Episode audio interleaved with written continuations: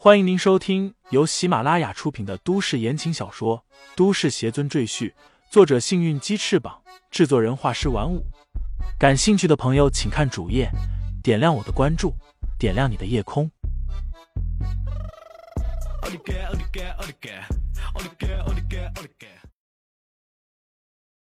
第一百四十六章，送他上路。下，崔大师惊得瞠目结舌，他环顾四周。密密麻麻的李承前将他两个分身围在中央，一双双锐利的眼睛冷冷的注视着他，看得他冷汗直冒。我这才是货真价实的分身术，绝不是你这种必须依靠木偶傀儡才能分身的杂耍之技。所有的李承前齐齐开口。崔大师的脸抽了抽，李承前说的没错，他这确实不是什么真正的分身术。另外一个分身只是他操控的木偶而已，被他用丝线拉扯着做出各种动作。不过那木偶戴了人皮面具，一般人根本认不出来，还以为崔大师真的会什么分身术。在他们震惊惶恐的时候，崔大师便出手要了他们的命。我这傀儡分身从未有人识破过，你还是第一个。崔大师一挥手。将木偶傀儡拉到自己身边，如变戏法般将他收入衣袖之内。李承前也收了分身术，便见四周的李承前一个个消失不见，最后只剩下崔大师面前的一个。或许段柔没有看错人。崔大师默默的看了李承前一眼，说道：“走吧，我带你去真正的安隐门。”说罢。他从怀里摸出一个竹筒来，竹筒下有个拉环，他竟竹筒对着天空拉动铁环，砰的一声，一颗闪光弹飞上天空，炸开了五彩的花朵。不多时，便见一架直升机从远处飞来，缓缓落在了二人前方不远处。崔大师对李承前说道：“走吧。”两个人坐上直升机，向着某个方向飞去。李承前坐在飞机上，看着四周的夜景，他发现直升机已经飞出了天上京，直向京港而去。又足足飞了两三个小时，直升机飞出了陆地，来到了渤海上空。我们暗影门的宗门不在陆地上，而是在公海上。我们有一个人造小岛，随时可以移动，所以根本没有人能找到我们。崔大师和李承前解释道。李承前望向刚刚日出的大海，半轮红日映红了海面，便见一座机械岛漂浮在海上，岛上站着几个人，晃动着手里的荧光棒，为直升机指引方向。直升机落下后，崔大师带着李承前顺着一条通道走入小岛内部，里面到处是钢板铁管，仿佛一座机械堡垒。偶尔路过一些房间。李承前透过玻璃窗看见了里面的情景，只见七八个五六岁的孩童正在互相搏斗，他们出手毫不留情，脸上、身上都带着淤青和伤痕。如果孩子们动作有一丝迟疑和缓慢，旁边的教练便会挥动皮鞭，抽得他们哀叫求饶。这些孩子都是我们从全国各地抓来的，我们把他们训练成杀手和战士，合格的活下去。淘汰的杀掉。崔大师走在前面，悠悠说道：“段柔也是从这些孩子里走出来的。”李承前没有说话，饶是他铁石心肠，也不免对这个暗影门心生厌恶。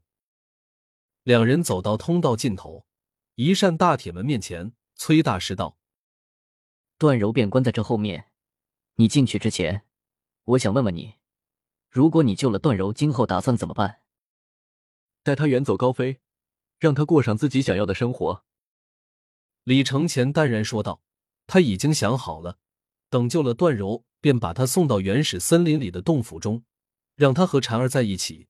李承前也会传授修仙道法给他，让他也成为一名修仙者。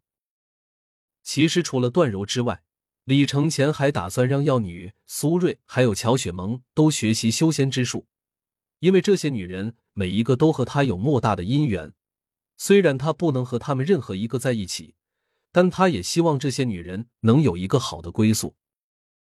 崔大师沉默片刻道：“希望你言出必行。”说罢，使用指纹锁打开了铁门。铁门打开了的那一刻，李承前的眼睛顿时睁大，怒火在眼中翻腾。便见一名少女被倒吊在屋顶上，他遍体鳞伤，有些地方甚至还有烙铁烫过的痕迹。段柔，李承前身形一闪，已经从几百米外的门口直接来到了段柔的面前。他一挥手，捆在段柔双脚上的铁链瞬间崩断。李承前一把抱出段柔的身体，见她面如金纸，奄奄一息。忙将一丝灵气输送到他的身体里，没一会儿，段柔便缓缓醒来。我还没死啊！段柔咧嘴笑了笑，她看见李承前的脸，喃喃道：“我出现幻觉了吗？既然看见了你，对，一定是幻觉。此时此刻，你应该在统领的别墅里吧？”李承前心痛莫名，他摸了摸段柔的脸颊，道。不是幻觉，我就在你面前。你放心吧，我这就带你离开这里。段柔听了李承前的话，莫名心安，又渐渐沉睡了过去。突然间，四周警笛大作，李承前回头看去，便见那扇铁门正在缓缓关闭。崔大师站在门外，一脸平静的看着李承前道：“这屋子后面有一扇小门，可以离开这里。”密码是二八三七七二。过了小门，你沿着通道一直走下去，能看到救生潜艇。你带着段柔逃走吧，别再回来。李承前眼睛一眯，问道：“你这是放我们走？为什么？”我们两个人今天的废话都很多呀。崔大师忽然哈哈一笑，道：“你就当我良心发现了吧，做了一辈子恶人，这次我也当把好人。”他停下笑声，看向李承前怀里的段柔道：“好好待他。”咣当，铁门关闭。李承前沉默片刻，抱着段柔走到崔大师说的那扇小门前。他根本不屑用密码，抬脚就将铁门踹飞，大步走了出去。钢铁对于现在的李承前来说，就和纸片一样脆弱。这里应该是深海。否则，那个姓崔也不会说让我们用潜水艇逃生。